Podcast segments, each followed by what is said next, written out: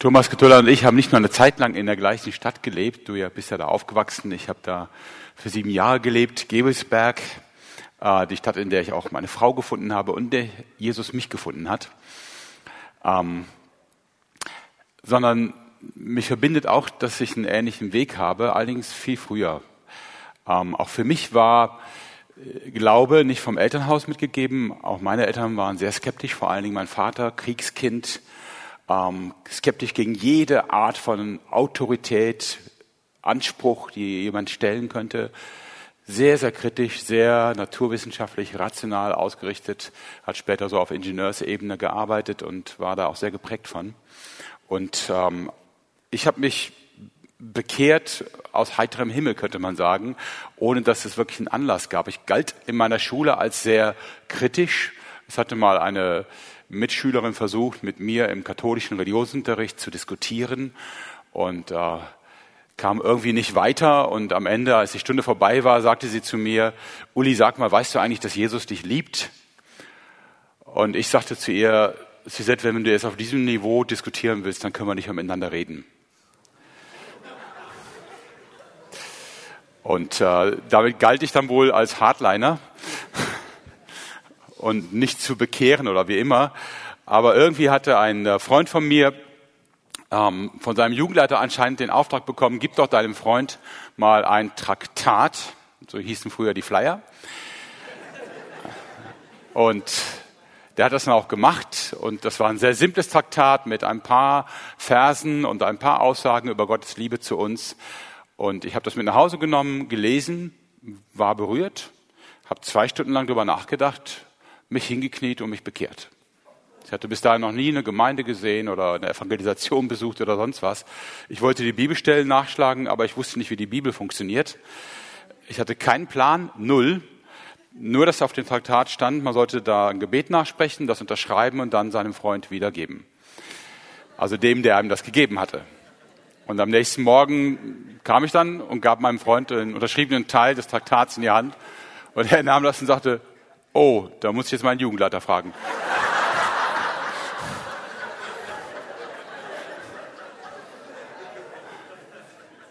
Ja, und dann kam er am nächsten Tag und sagte, hey, du musst in die Jugendgruppe kommen. Alles klar. Ja.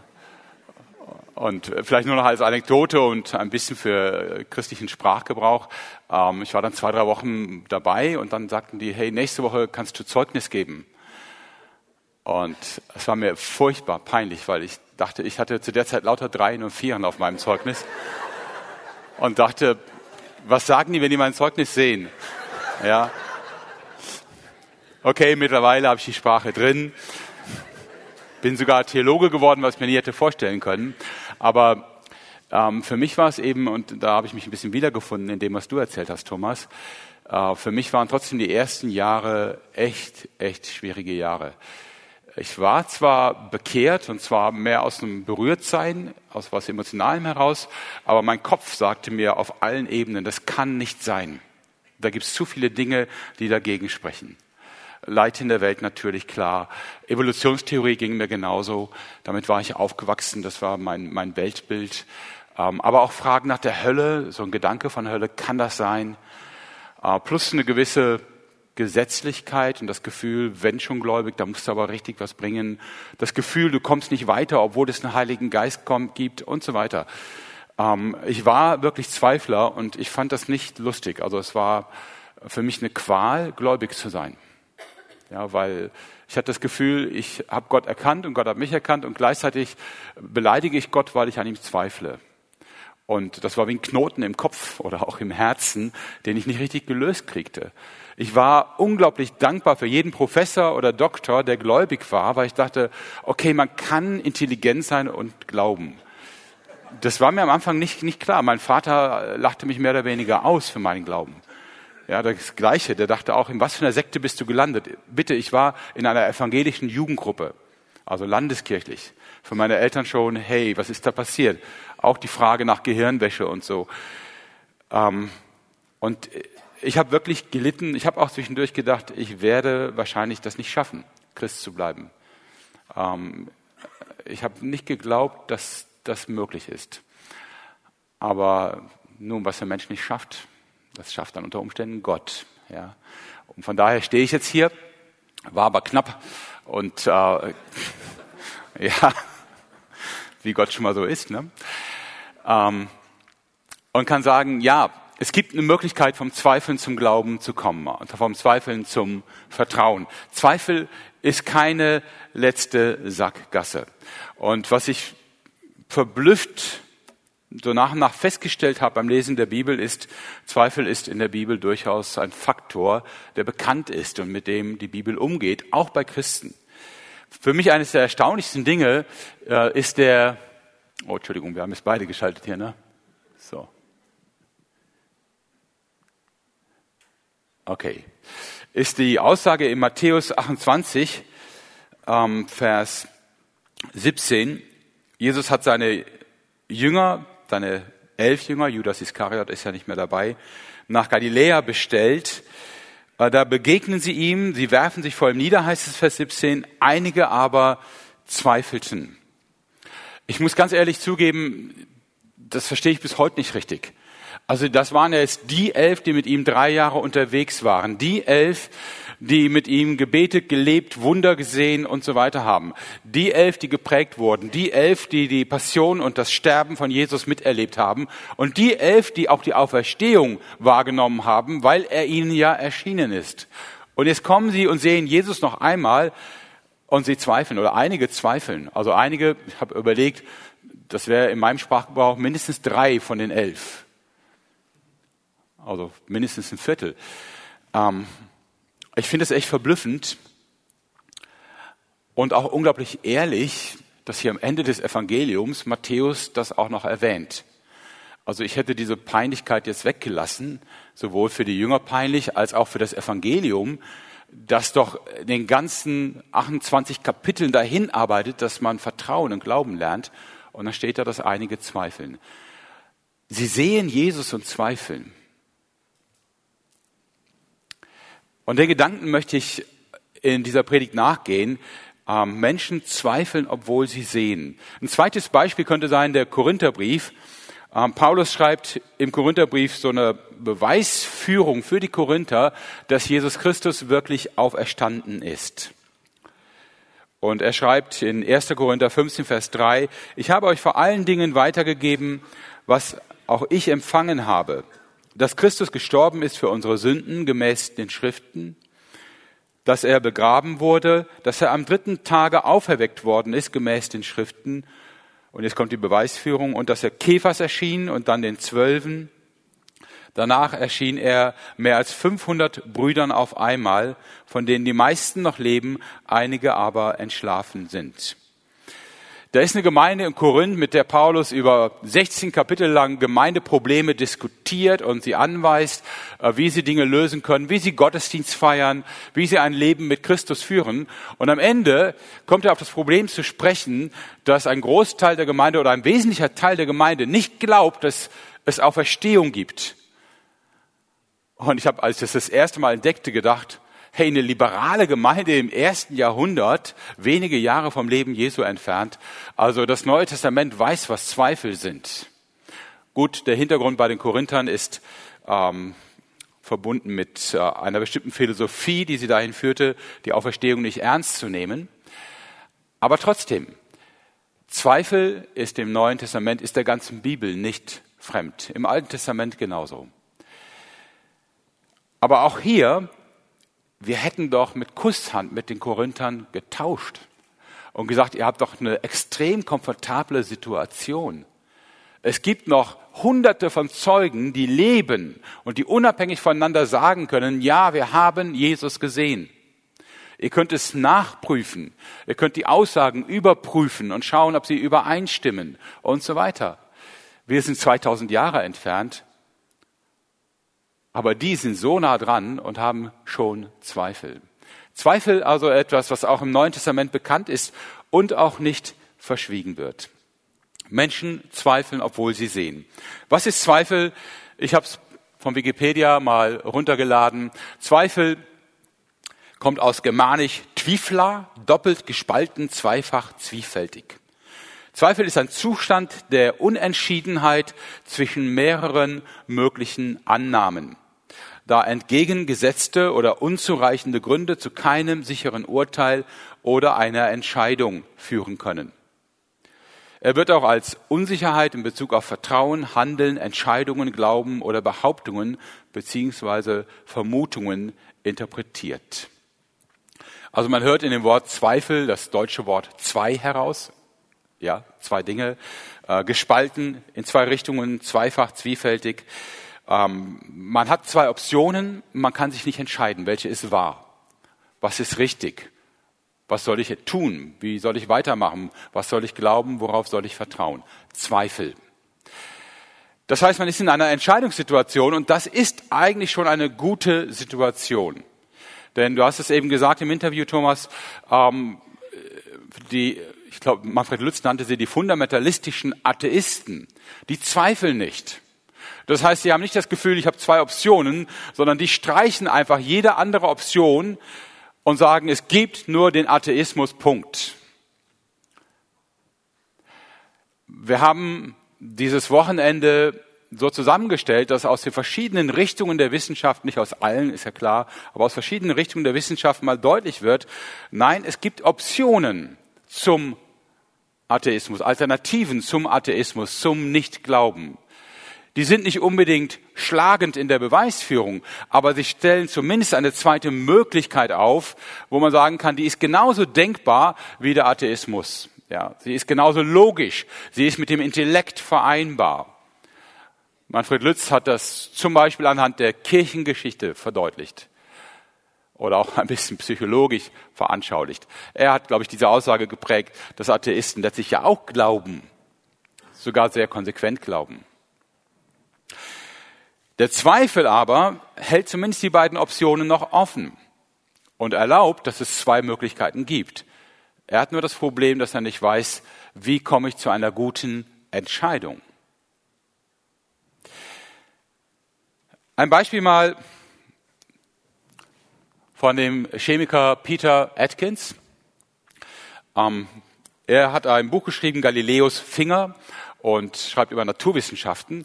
Und ihr könnt bei YouTube sehr interessante Diskussionen zwischen ihm und John Lennox sehen. Zwei habe ich bei YouTube entdeckt. Das ist sehr spannend zu sehen, wie John Lennox argumentiert. John Lennox, wenn er nicht bekannt ist, wir haben Bücher von ihm draußen, ein Mathematikprofessor aus Oxford, der sich als Christ ganz stark mit der Verteidigung des christlichen Glaubens beschäftigt. Er war hier auch vor einigen Jahren bei einer Tagung wie dieser und hat auch über Wissenschaft und Glaube gesprochen. Ganz hervorragend. Und äh, er ist einer der wenigen Menschen, der Zugang zu Atheisten hat in der Weise, dass Atheisten öffentlich vor der Kamera mit ihm diskutieren. Er hat auch mit Richard Dawkins diskutiert, ich glaube, bei Richard Dawkins ist er der einzige Christ, mit dem Richard Dawkins jemals öffentlich diskutiert hat. Und eben auch mit Peter Atkins, einem äh, erklärten, ich würde sagen, fundamentalistischen Atheisten. Man sieht in diesen Videos, äh, wenn er argumentiert, seine Sprache. Äh, Peter Atkins sagt, wer glaubt, ist einfach zu faul zum Denken. Ja. Und dann ähm, geht es um die Frage der Weltanschauung und da sagt Atkins tatsächlich, ich habe es ein bisschen übersetzt, nicht ganz wörtlich, aber ungefähr so, wenn ich die Auferstehung persönlich gesehen hätte, dann hätte ich sie für eine Halluzination gehalten. Das heißt, selbst wenn er dabei gewesen wäre, hätte er aufgrund seiner atheistischen Überzeugung gesagt, ich habe es zwar gesehen, aber es ist nicht passiert. Man könnte auch sagen, ich habe es zwar gesehen, aber es kann nicht passiert sein, weil ich es nicht glaube. Er hat seine Entscheidung getroffen, er zweifelt nicht mehr, aber das heißt nicht, dass er es besser weiß. Er ignoriert einfach die Alternativen. Und meine Hoffnung ist, dass wir mit diesem Wochenende einige Alternativen aufzeigen konnten. Die Tagung war meine Idee und sie hat ein bisschen mit meiner Biografie zu tun. Eben mit meinen Jahren der Zweifel und der Verzweiflung und der Suche nach Menschen, die intelligent sind und glauben. Und äh, das hat mich sehr stark motiviert, so eine Tagung auf die Beine zu stellen, weil äh, ja, mir tut jeder Mensch leid, der in Zweifeln hängen bleibt. Ich glaube, es muss nicht sein. Ich glaube, es gibt einen Weg raus. Und wenn diese Tagung ein bisschen helfen konnte dabei, Schritte in die richtige Richtung zu gehen, dann werde ich Gott von Herzen dankbar sein und sagen, es hat sich gelohnt. Und ich glaube, es hat sich gelohnt. Ich habe viel schon gesehen, beobachtet, wo ich sage, wow, das ist mehr, als ich erwartet habe. Ich möchte das nochmal an einer Szene deutlich machen. Szene, die vermutlich einige kennen werden, aus dem Evangelium von Matthäus in Kapitel 14. Die Jünger sind in einem Boot auf den See Genezareth hinausgefahren, um ans andere Ufer zu fahren. Jesus hat sie alleine losgeschickt. Er hatte unglaublich viel Arbeit an dem Tag und brauchte eigentlich Zeit. Das ist direkt nach der Ermordung seines Cousins und Freundes Johannes des Täufers. Er braucht Zeit zum Nachdenken, zum Beten. Und er bittet die Jünger, alleine vorauszufahren und nutzt die Nacht, um alleine zu sein für sich und zu beten. Als er dann fertig mit Beten ist, es ist immer noch Nacht, früh morgens, ähm, will er seinen Jüngern hinterher, aber es ist ja kein Boot da und naja, Jesus geht auf dem Wasser. Und er kommt natürlich dann an seinen Jüngern vorbei, die nicht so schnell vorwärts kamen, wie sie dachten, weil Sturm auf dem See war. Gegen Ende der Nacht heißt es bei Matthäus, kam Jesus zu den Jüngern. Er ging auf dem See. Als sie ihn auf dem Wasser gehen sahen, wurden sie vom Furcht gepackt. Es ist ein Gespenst, riefen sie und schrien vor Angst. Aber Jesus sprach sie sofort an. Erschreckt nicht, rief er, ich bin es. Ihr braucht euch nicht zu fürchten. Da sagte Petrus, Herr, wenn du es bist, dann befiehl mir, auf dem Wasser zu dir zu kommen. Komm, sagte Jesus. Petrus stieg aus dem Boot und ging auf dem Wasser auf Jesus zu. Doch als er merkte, wie heftig der Sturm war, fürchtete er sich er begann zu sinken. Herr, schrie er, rette mich. Sofort streckte Jesus seine Hand aus und hielt ihn fest. Du Kleingläubiger, sagte er, warum hast du gezweifelt? Warum hast du gezweifelt? Ich fand die Frage jahrelang sehr witzig, weil ich hätte gesagt, Jesus, schau dich mal um, ja? Es ist Sturm, es ist hoher Wellengang, Wind, es ist nass, und wir stehen auf dem Wasser, was überhaupt nicht geht. Warum habe ich gezweifelt? Weil das gar nicht möglich ist, diese Situation. Das kann ja gar nicht sein, ja. Also man wundert sich über die Frage, aber ich glaube, Jesus stellt das als Reflexionsfrage für Petrus selber. Das heißt auch gar nicht genau warum, sondern wenn man es ganz genau nimmt, heißt es eher, wozu, mit welchem Zweck zweifelst du? Sehen wir es aber mal von der anderen Seite. Petrus geht ja tatsächlich einige Schritte auf dem Wasser. Und als er sinkt, greift Jesus mit dem Arm zu und hält ihn fest. Das heißt, Petrus stand schon sofort, er stand schon so vor Jesus. Ja? Er war direkt vor Jesus.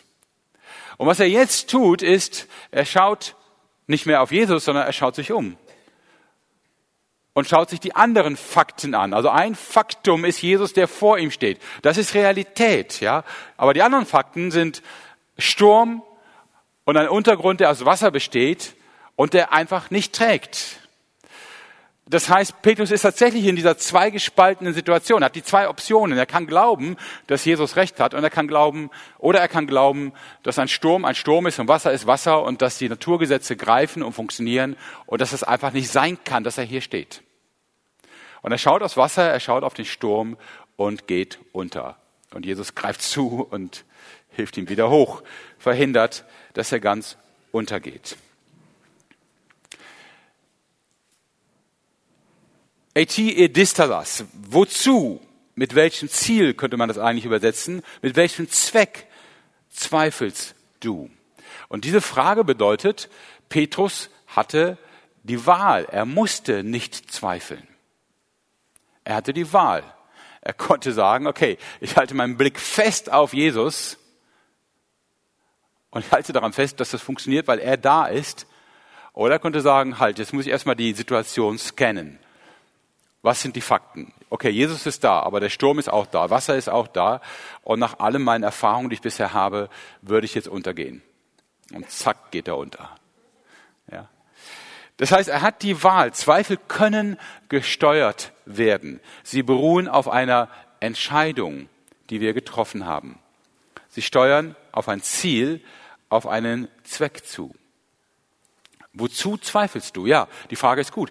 Warum zweifelst du? Also was ist jetzt der Grund, dass du dich für Zweifel entscheidest? Wozu wählst du die andere Option? Ich habe mal ein paar Gründe aufgeschrieben, aber die sind wahrscheinlich nicht erschöpfend. Ich vermute, da gibt es viel mehr. Ähm, Zweifel folgen der Spur meiner Angst. Wir alle kennen Angst. Ich hoffe, weil Angst rettet unser Leben, wenn wir sie an der richtigen Stelle haben. Sie ist vom Gott so dem Menschen gegeben, damit wir keine dummen Dinge tun, ja, wie uns von Bergen runterstürzen, weil wir gerne fliegen wollen oder ähnliches. Ähm, sie hat quasi so eine Bremsfunktion, aber in der falschen Situation löst sie leider auch die falschen Reaktionen aus. Und deswegen muss Angst auch reflektiert werden, gesteuert werden, dass wir wissen, ist meine Angst jetzt berechtigt? Manche folgen einfach nur ihrer Angst. Was passiert, wenn ich mich auf Jesus einlasse? Wenn ich ihm wirklich Vertrauen schenke? Und das geht mir auch so. Eines meiner meiner schwierigsten Erfahrungen, die habe ich hier jedes Jahr, ist die Frage, werden wir in diesem Werk dieses Jahr genug Geld einnehmen und genug Spenden haben, um am Ende alle Rechnungen zu bezahlen. Und dann lese ich natürlich auch die Bibel, wo ich ja zigfach ermutigt werde, mir keine Sorgen zu machen. Und mein Gedanke ist oft, ja, ist gut und schön, ich mache mir keine Sorgen, aber es muss aber auch das Geld kommen. Ja. Und äh, du hast eben gesagt, äh, die Krankheit hat dir geholfen, Vertrauen zu lernen. Bei uns ist es der Finanzmangel, der mich lernt, Vertrauen lehrt. Ich finde diese Lektion aber nicht schön. Ich hätte lieber Geld, anstatt Vertrauen zu lernen. Ja.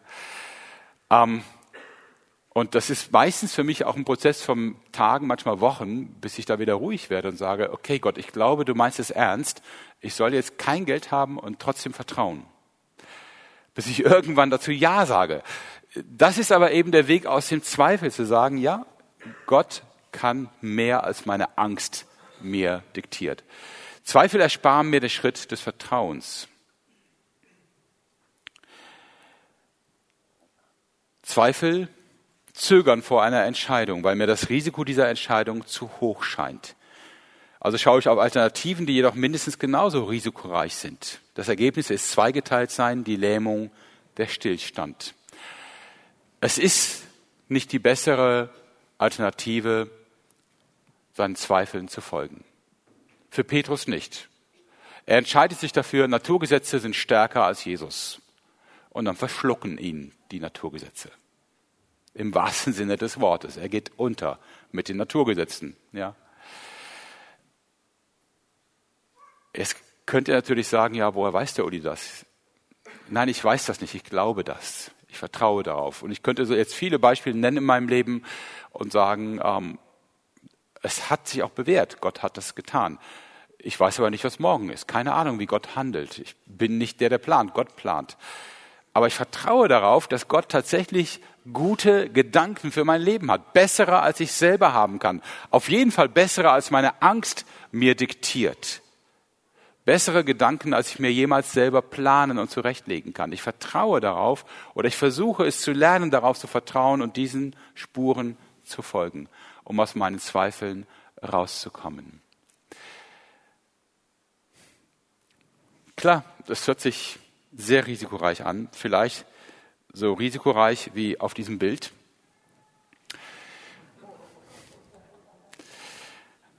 Ich liebe die Berge. Ich war diese Tage auch ein Mitarbeiterwochenende einer anderen christlichen Organisation und habe fast unterbrochen über Berge gesprochen. Ähm, das war aber nichts im Flachland. Aber ich glaube, Sie haben das schon sehr, sehr verstehen können. Ich liebe die Berge und ähm, es gibt in den Bergen beim Klettern gewisse Regeln. Das bin nicht ich übrigens, ja. Also bei aller Liebe und bei allem Vertrauen, äh, da vertraue ich zwar auf Gott, aber nicht so sehr auf meine Körperkraft, um sowas zu tun. Äh, das ist schon ein Profi, der das macht. Aber ich gehe gerne auch schon mal klettern in Klettersteige. Also jetzt nicht so am Seil hoch, sondern am Fels hoch, sondern wo man sich mit an Drahtseilen sichert und dann ein bisschen klettern muss. Und ähm, ich habe immer gedacht, die Herausforderung ist, wenn man so klettert und man ist schon mal so an Wänden, wo unten drunter nichts ist. Also zumindest 100, 200 Meter lang ist nichts. Da kommt was, ja. Und ich habe immer so im Scherz gesagt, man guckt ab und zu mal runter, um zu überlegen, wie lange hast du noch Zeit für ein Gebet, wenn du da runterfällst. Nun ist man ja gesichert und man muss ja auch gar nicht darunter fallen. Aber ähm, ich habe dann irgendwann gelernt und war ganz überrascht über die Einsicht, ein guter Kletterer schaut nicht runter. Äh, das macht man einfach nicht, weil man weiß, was das für einen psychischen Effekt hat. Ja? Nämlich den Effekt, dass du die ganze Zeit daran denkst, was wäre, wenn ich falle? Und dieser Gedanke ist gar nicht so hilfreich, wenn man klettert. Ja. Wohin schaut man dann? Naja, man schaut auf den nächsten Griff oder die nächste Kante, auf die man tritt oder wo man sich dran festhält. Das ist Klettertechnik, ja. Ähm, diese Versuchung nach unten zu schauen, die hat jeder Anfänger. Das ist also ganz normal. Und äh, ich bin da auch ganz in Spuren der Anfänger gefolgt. Ich war es vielleicht ziemlich lange, weil ich immer dachte, das wäre eine psychologische Übung. Ähm, ich habe dann irgendwann gemerkt, es hilft mir auch psychisch nicht weiter. Also meine Angst bleibt. Und ich finde es immer noch gruselig, wenn man nur noch seinen Fuß sieht und dann unten drunter tief im Tal ein paar Bäume und Häuser, die man kaum erkennen kann. Es ist immer noch ein blödes Gefühl. Wohin schaue ich? Menschen zweifeln, obwohl sie sehen oder schauen. Wohin schaue ich? Wohin sehe ich? Das hat ganz viel damit zu tun, was aus meinen Zweifeln wird. Nehmen wir nochmal dieses Zweifeln, weil ich mir Sorgen mache, weil ich Angst habe, weil ich nicht vertrauen kann. Jesus schneidet das radikal ab, indem er sagt, beschränkt, ich sage es jetzt mal in meinen Worten, beschränkt eure Sorgen auf heute. Denkt maximal, wie spät haben wir jetzt, 10 Uhr, 11 Uhr, also denkt maximal 14 Stunden voraus. Punkt. Weil was morgen ist, weißt du sowieso nicht. Du hast keine Ahnung.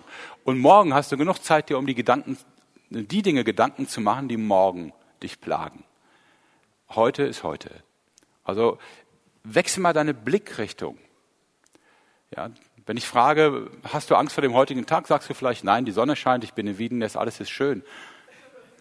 Hast du Angst vor morgen? Vielleicht da auch noch nicht, weil du vielleicht noch Zeit hast, Urlaub oder ein schönes Programm. Ja. Übermorgen, ja, da vielleicht ein bisschen, nächste Woche, ja, wenn du mich fragst, hast du Angst für heute? Nein, es ist schön mit euch und ich habe die Tagung sehr genossen. Davor hatte ich ein bisschen Angst, ja, jetzt ist sie gut. Wenn du mich fragst, hast du Angst vor dem Dezember, würde ich sagen, ja, da ist die Frage, wie das Jahr ausgeht für Wiedenest. Und ich könnte jetzt schon anfangen, darüber nachzudenken, wie wird für uns am 31. Dezember die Lage sein? Schaffen wir es, schaffen wir es nicht? Und da kann ich mich das ganze Jahr mit beschäftigen und das ganze Jahr mein Adrenalin hochpushen, meinen Kopf schwer machen, mein Leben belasten. Ich kann das so machen. Ich kann da hinschauen auf diesem Fixierpunkt. Am 31. Dezember müssen die Finanzen stimmen. Aber ich kann auch sagen, dieses Dahinschauen ändert heute gar nichts. Null. Klar, ich muss bestimmte Dinge tun, damit das Jahr läuft, aber abgesehen davon ändern meine Sorgen gar nichts, ändern meine Zweifel nichts. Sie machen nichts anders. Und Jesus sagt, dann beschränke dich doch auf heute. Ja. Überlege heute, was du mit deinem Leben machen willst. Und überlege nicht, ob das morgen und nächste Woche und nächsten Monat und nächstes Jahr immer noch gut sein wird. Das weißt du eh nicht. Menschen zweifeln, obwohl sie sehen. Wenn du ständig in den Abgrund schaust, kannst du nicht klettern. Ich habe das einmal erlebt bei einer Klettertour, da war ich alleine, hatte einen schweren Rucksack an, weil ich alleine war, ich konnte ihn nicht zurücklassen. Und der Klettersteig war wesentlich schwerer als erwartet. Er war überhängig, also für mich wesentlich schwerer. Manche von euch finden das vielleicht jetzt sehr banal, aber für mich war es nicht banal. Er war überhängig, das heißt, man musste zurückgreifen. Das Gewicht vom Rucksack zieht einen nach hinten. Man hat das Gefühl, einer will, dass ich falle. Ich war zwar gesichert, aber ich wusste, wenn ich falle, falle ich nur zwei Meter und dann hänge ich da. Mein Handy war im Rucksack, da kam ich nicht dran. Ich war alleine, es war niemand da. Ich dachte, wann werden Leute merken, dass ich nicht da bin, okay, meine Frau wird es merken. Und wo man mich suchen muss. Ähm, ich habe dann Panik bekommen. Und Panik, ich weiß nicht, wer das schon mal erlebt hat, ich habe das da das erste Mal in dieser Form so heftig erlebt. Panik ist wirklich wie eine Lähmung. Ich war nicht mehr in der Lage, nach vorne zu greifen, um weiterzugehen.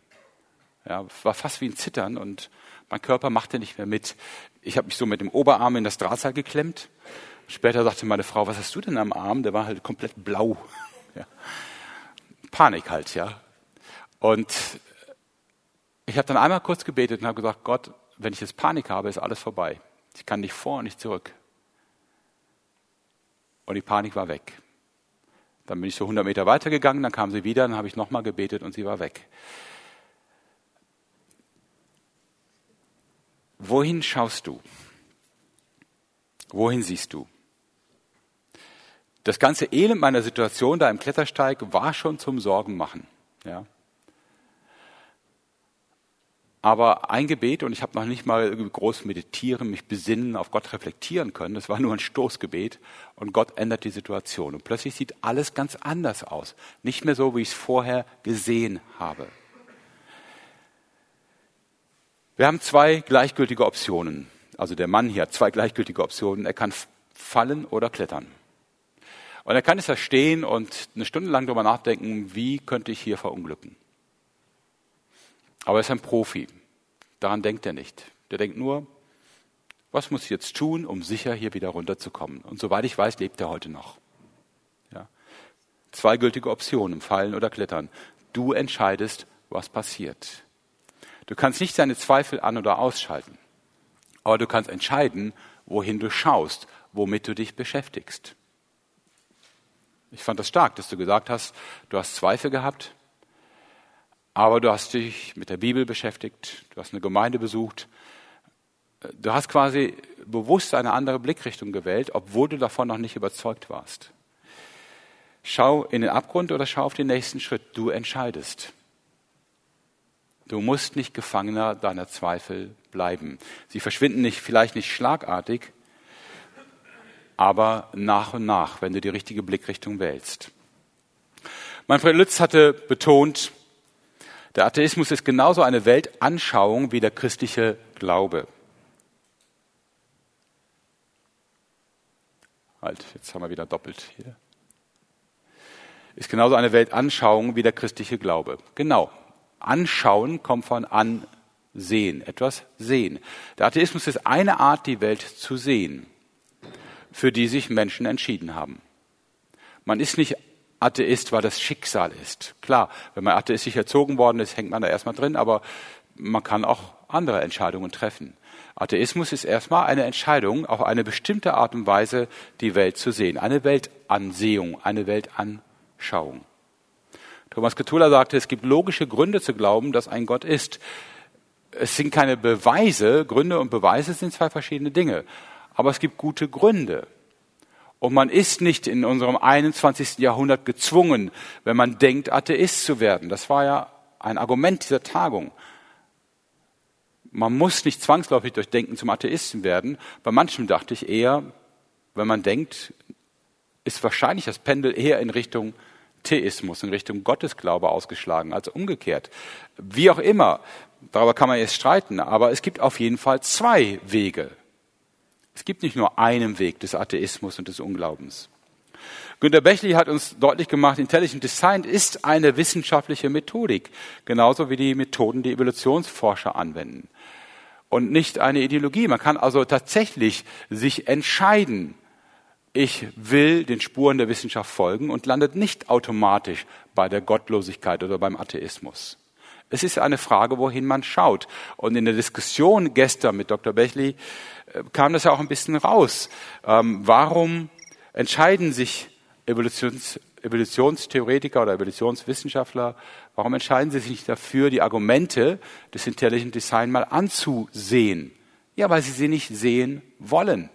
Ja. Gut, manches ist auch Routine und äh, dass man nicht denkt, dass da irgendwas sein könnte, was einen überraschen könnte. Aber am Ende ist es eine Entscheidung. Tim Mahoney, der Filmemacher von gestern Abend, hat uns die archäologischen Funde präsentiert, die einen Bezug zum Exodus darstellen könnten, wenn man bereit ist, ihn anders zu datieren. Auch das war der Sinn von gestern Abend, nicht zu sagen, das sind jetzt schlagende Beweise, das hat alles so stattgefunden, sondern zu sagen, man muss nicht sagen, es gibt keine Beweise und es ist auch egal, ob es stattgefunden hat. Man könnte auch ganz anders denken. Der Film selber endet so und sagt, entscheiden Sie selber. Ja, machen Sie sich ein Bild. Es gibt Möglichkeiten. Denken ist nicht nur kein Gegensatz zum Glauben, Denken kann sogar zum Glauben führen. Am Ende aber entscheidet, in welche Richtung schauen und denken wir. Ja. Ich möchte kurz ein paar Schritte zum Vertrauen nennen. Ganz praktische Schritte. Zweifeln ist keine Sünde. Du hast dich wahrscheinlich nicht selbst entschieden zu zweifeln, aber du kannst dich neu entscheiden zu vertrauen, in die richtige Richtung zu schauen. Judas 22, also Judasbrief, Vers 22, da gibt es kein Kapitel, weil es nur ein Kapitel hat. Judas 22 sagt, habt Erbarmen mit denen unter euch, die zweifeln oder die in ihrem Glauben unsicher sind. Aber wir brauchen auf niemanden herabzuschauen, der sagt, ich habe Zweifel. Ist keine gute Haltung. Erst recht werden wir niemanden verurteilen, der Zweifel hat. Es ist völlig okay es ist auch gut zu durchdenken, ich habe zwei Möglichkeiten, für welche entscheide ich mich sinnvollerweise. Das ist richtig, ja. Wenn Menschen in Zweifeln hängen und nicht wissen, wie sie rausfinden, ist die einzige Haltung, dass man barmherzig ist. Und dass man versteht, dass ein Mensch in so eine Situation kommen kann und ihm hilft, langsam eine neue Perspektive zu gewinnen. Gott erbarmt sich der Zweifler, wir tun es auch. Schritte zum Vertrauen. Thomas hat es in seinem Beispiel eben schon ein bisschen genannt. Bete, auch wenn du dir nicht sicher bist. Manfred Lutz sagt, bete, weil es um Beziehung geht. Beziehung entsteht erst im Gespräch. Fang das Gespräch an und die Beziehung wächst, ja. Das ist ganz leicht zu vergleichen. Du äh, möchtest einen, einen Partner fürs Leben kennenlernen und du hast vielleicht eine Person, die interessant ist und du denkst drei Jahre lang darüber nach, ob die Person vielleicht die richtige ist. Jeder Beziehungsexperte würde sagen, sprich doch mal mit ihr. Das hilft tatsächlich, ja. Ähm, so würde ich bei Gott auch sagen. Also denke nicht drei Jahre lang darüber nach, ob es sich lohnt, sich auf Gott einzulassen. Sprich doch mal. Und wenn es einen lebendigen Gott gibt, dann hat er doch die Chance, dir irgendwie zu antworten, wie dieses fantastische Beispiel unter der Dusche. Ähm, ich vermute, alle haben heute Morgen geduscht, aber es muss ja auch nicht so sein. Es kann auf viele Tausenden, Hunderttausenden Arten und Weisen sein, wie Gott spricht und antwortet. Aber Fang mal an zu sprechen. Hans-Peter Reuer sagt, bete auch als Zweifler, weil du kannst ja nichts falsch machen. Im schlimmsten Fall hast du mit der Luft gesprochen. Okay, so what? Was ist das Problem? Aber versuch's doch mal. Fang einfach mal an. Und du hast gesagt, bete, weil Gott dich überraschen kann. Habe ich das mal zusammengefasst. Du nix, danke. Das zweite, danke und erinnere dich und das hat auch mit Bibellesen zu tun, beschäftige dich mit den Dingen, die Gott tut. Auch in deinem Leben. Mittlerweile übrigens ist das Danken auch in der Managementliteratur entdeckt worden. Ich habe so ein Notizprogramm Evernote, da kann man sich jetzt Dankesvorlagen runterladen und jeden Tag aufschreiben, wofür man dankt. Irre, ich dachte, wow, das ist doch keine christliche Software. Aber man hat die großartigen psychologischen Wirkungen des Dankens entdeckt. Und äh, da würde ich sagen, tja, das hätte man auch 2000 Jahre früher wissen können. Danke und erinnere dich, da war so viel, was erstaunlich gesegnet, überraschend gut gegangen, verblüffend erfolgreich war. Vergiss es nicht. Erinnere dich mit Dankbarkeit und lerne zu sehen, wie Gott in deinem Leben handelt. Es hat viel mit Dankbarkeit zu tun. Und schau dir Gottes Leute und Gottes Plan an. Mangalwadi war der Redner vor zwei Jahren hier bei dieser Tagung. Äh, Vishal Mangalwadi, ein indischer Professor, der darüber spricht, wie Gott durch die Bibel Europa verändert hat. Wir Europäer oder wir Deutschen speziell in Europa, wir schauen ja immer noch zurück bis zum Zweiten Weltkrieg, der nun wirklich nichts mit der Bibel zu tun hatte. Aber es gibt viele Dinge, von denen wir auch heute profitieren, die durch Christenbewegung verändert wurden. Schau Gottes Leute und Gottes Plan an. Es ist faszinierend, wie Gott durch einfache und fehlerhafte Menschen Liebe in die Welt bringt. Da sind so viele Beispiele.